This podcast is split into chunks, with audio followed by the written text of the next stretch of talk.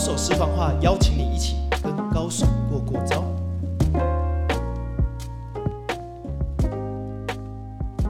遇见更厉害的人，扩大你的无限可能。大家好，我是徐景泰 Jerry，今天跟大家聊聊怎么样成为一个高手。四个字给大家：刻意练习。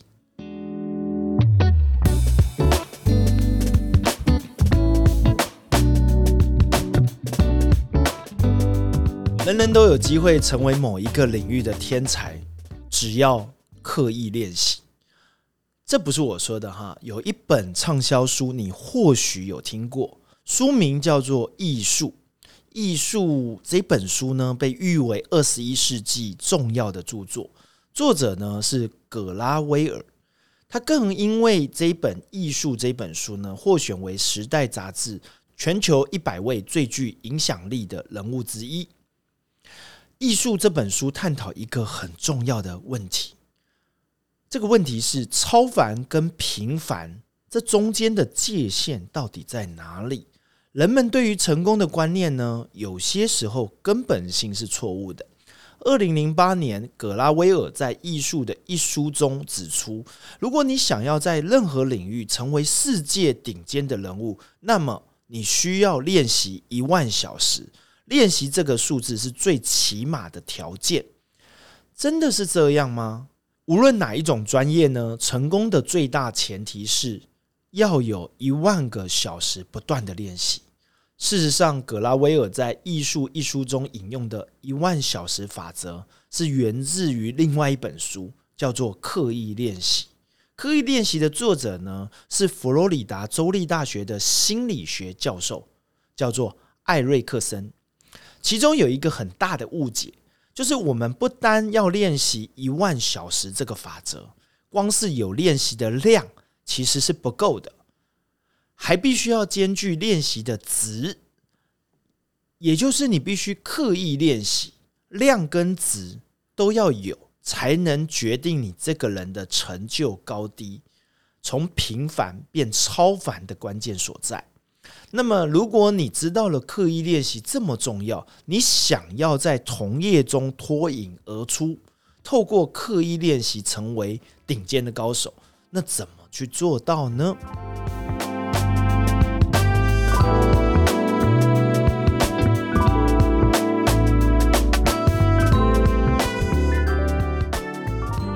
所有的高手啊，其实有一个共通的特点。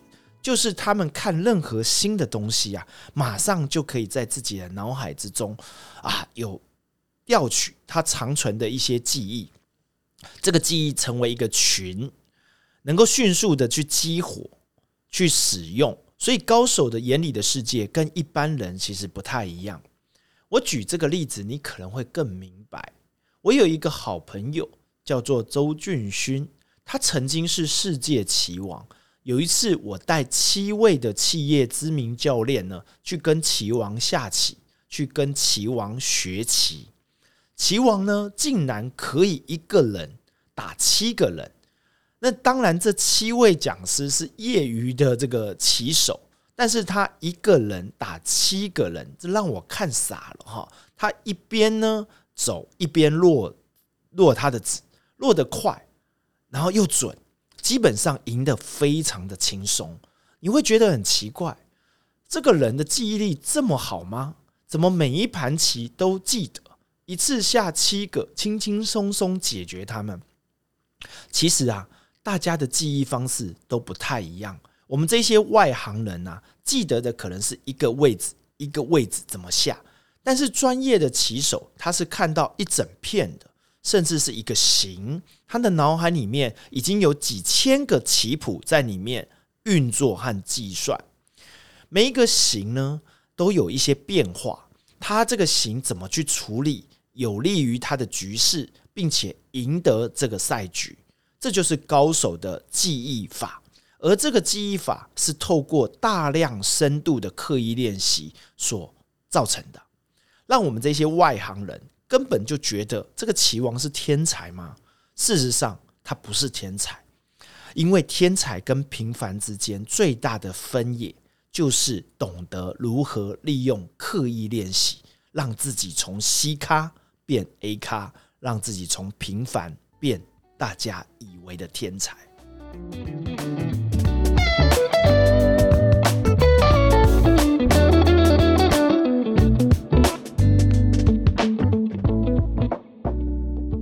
我们就来聊聊刻意练习该怎么做。其实，刻意练习最佳的途径不是只有努力练习，而是找一位适合自己的好教练陪你练功。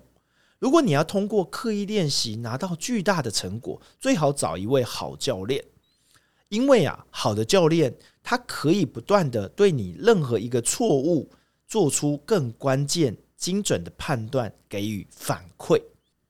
例如啊，我的儿子啊，有一年暑假找了游泳教练。但是那一班呢是一个团体，所以里面有二十个小朋友。我的儿子呢是其中一位，他完全不会游泳。一个暑假学下来，我的儿子还是鸭子划水，游泳的姿势也不标准。他只会啊，不要溺水就不错了。他是班上的数一数二的最后第一或第二名。这个暑假，其实我希望培养他游泳。我也找了一个教练，只是团报的课程的训练不太好，于是隔年暑假我找一对一的教练。这位教练，我觉得他有教孩子的经验，而且他过去还是国手级。于是这个暑假我找这个教练，也许多花了一点钱，但你知道吗？这个暑假我的儿子会游了三个泳式，一个是自由式，一个是蛙式。一个是仰视，对比另外一个暑假，我就在思考为什么会有差异这么大。原来刻意练习，找一位好教练，一位教练清楚我儿子问题出在哪，直接给予反馈，让他学会了游泳，这才是真正好的刻意练习。否则，一样的时间花的钱也许多了一些或少了一些，但是最后的结果。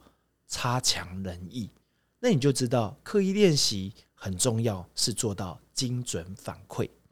再举一个美国知名篮球教练的例子哈，这个非常棒的大学篮球教练叫做约翰伍登。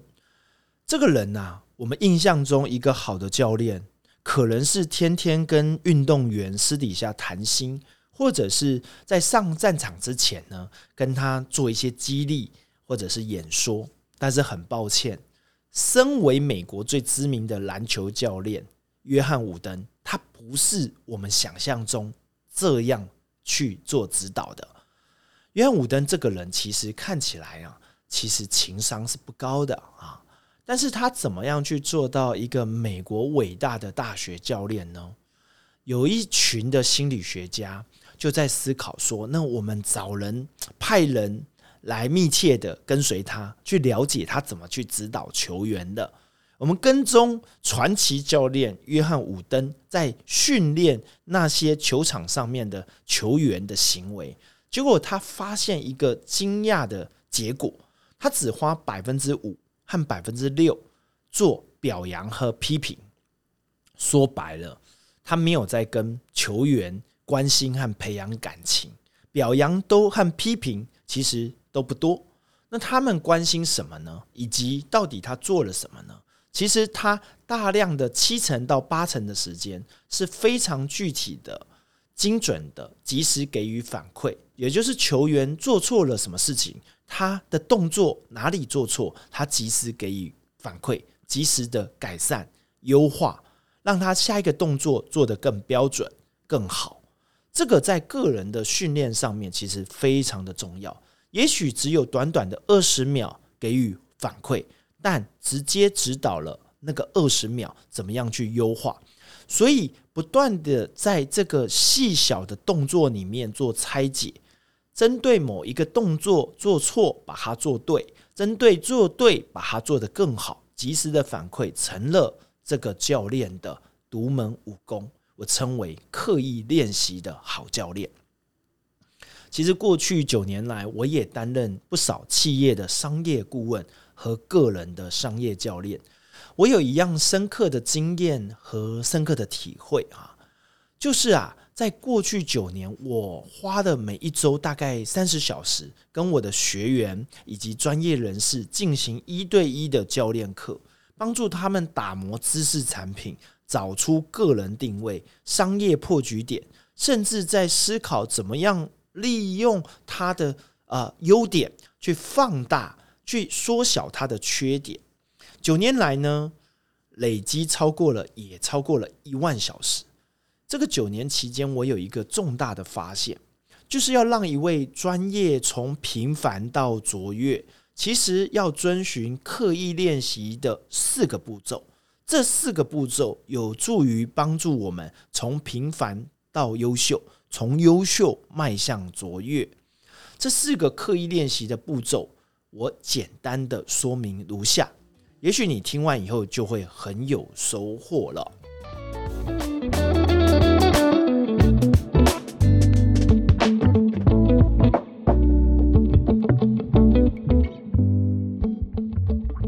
首先，刻意练习的第一个步骤，学习前一定要让学员做功课，再指导，效果会更佳。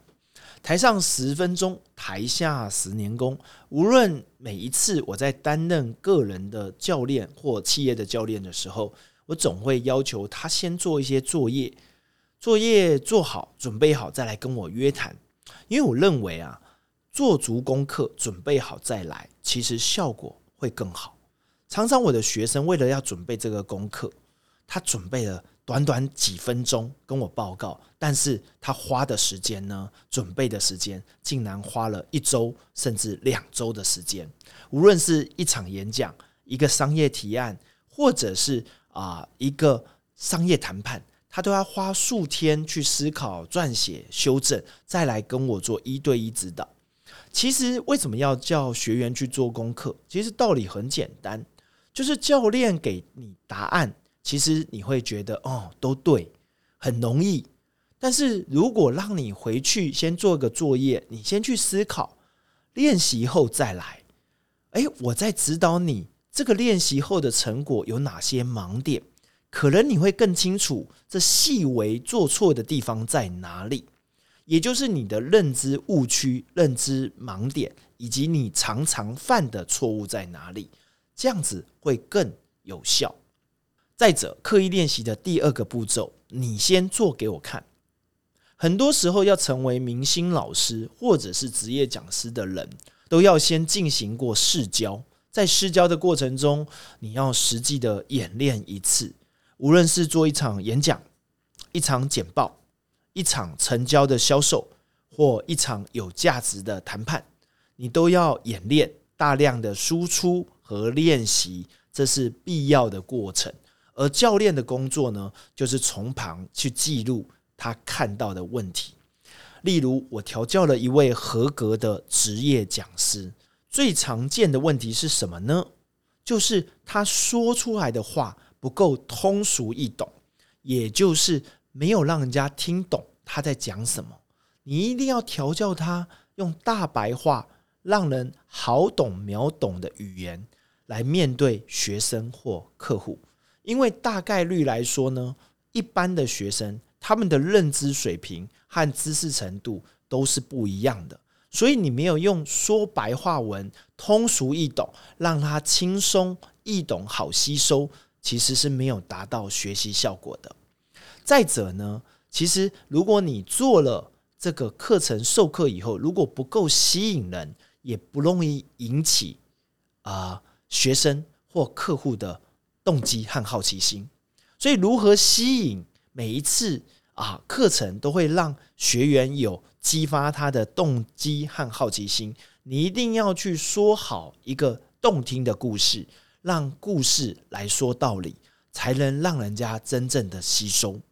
所以记住，千万不要说道理，而是先说故事，说好故事，再来讲套路，再来讲底层逻辑，再来讲这个工具怎么运用，才能立竿见影、有效落地。最后，当你成为一个职业讲师，你一定要切记：教了，但是如果你不够聚焦，没有拆解来做指导，其实不够深入。所以，一个步骤。一个拆解必须要拆解成细分好几个片段。举个例子，例如像说录一个影音，录一个短视频，我们要思考的是开头怎么说，中间怎么说，结尾怎么说。只要能够把每一个拆解清楚、具有层次、抽丝剥茧，加以去分段的去训练，其实效果上面会更加的出色，表示你能够聚焦，也能够深入浅出。刻意练习的第三个步骤就是换我做一次，然后并且呢，我及时的也可以反馈给你。及时精准的反馈呢，决定了每一次练习的质量和成果。我在每一次调教每一位学员的过程中呢，一定会给予及时的反馈，这是好教练很重要的一件事情。诚如我们刚刚提的两本书，无论是艺术或者是刻意练习所指的反馈是否及时，远远胜过反馈的质量。很多人好奇我怎么样及时的反馈，我就举一个我啊调教的一位职业讲师的例子，就是范大。范大做了一门课，叫做“世界一流的 B to B 销售技术”。这门课在线上课挺畅销的，后来出版成书，也成为该年度的畅销书。我会请范大搭配做好简报，来跟我从头到尾讲述一下他实际上怎么样去教授这个课程。我先在台下假想我是一个学员，我在讲的过程中仔细去记录他每个动作、每个说法、每个讲述的用语，甚至结构和故事等等问题。如果我发现呢问题特别的多，在某一个区块，我一定会打断他，跟他直接给。具体的反馈，也就是我们教练的工作，必须要从中发现他的误区和他必须要优化的更好的地方。是的，你必须当下直接及时的给反馈，这比事后才给反馈意见来的明显又有效。这有助于啊学员能够立即迅速的理解他到底错在哪里，也知道怎么样去改进。去练习，去做出下一次更好的表现。我觉得这种有效的做法是听完后立即修正给建议，并且呢，我甚至示范一次，讲给他听一次，来演绎一次，他有一个对照，让对方会更有感，让学员也会更有感，更准确的知道问题到底出在哪里，比较前后有什么不同。甚至有时候，我希望他用录影或录音的方式录下来，自己讲一遍，跟我讲一遍的差别在哪里？常常对方听完了以后，会重新体悟到，诶，真的不同在哪里？问题在哪里？差异在哪里？所以具体的点出最好的方式是亲自示范一次，让他体会，甚至录下来回去看。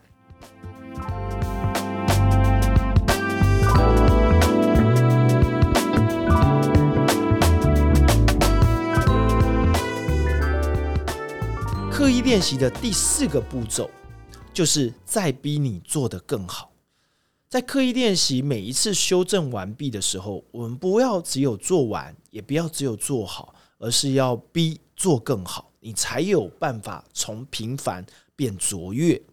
所以一定要让对方重做一次，甚至多次练习，目的是在确认这个值呢具体有提升，并且要一定的量去追踪。诶，实际上的行为是不是有最佳的结果？最后，我想跟大家分享，刻意练习呀，还有一个很重要的要件，就是我们必须创造一个很好的学习环境。这个学习环境是一个系统，有助于及时的反馈。我跟大家说了一个故事，你就会明白一个好的学习反馈系统有多么重要。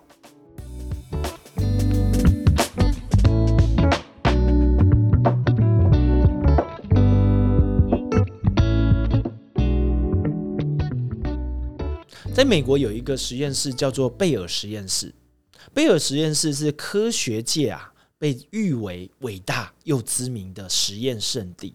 它从早期啊，像激光器呀，或者是电子计算机呀，或上天的这个通讯卫星，甚至我们电脑里面的 C 语言，其实都来自于贝尔实验室。贝尔实验室可以是说对人类做出巨大的贡献，而这实验室还不得了，诞生了七个诺贝尔得奖的获奖人。你就明白，这个贝尔实验室真的是数一数二的科学的实验圣地。但是你想想，如果他有足够的人才、优秀的人才在这里面啊，来一起做实验，这样就够了吗？其实不然，他确实跟人才优秀有关，但是他也创造了一个及时反馈的系统，更是息息相关。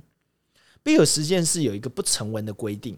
就是在这个实验室里面，不管你有多牛，不管你是教授还是大师，还是诺贝尔得奖者，你就有一个义务，就是你在这个实验室呢，一定遇到任何的年轻人的问题，你都要想办法，不能回避，一定要给予回答或直接的反馈。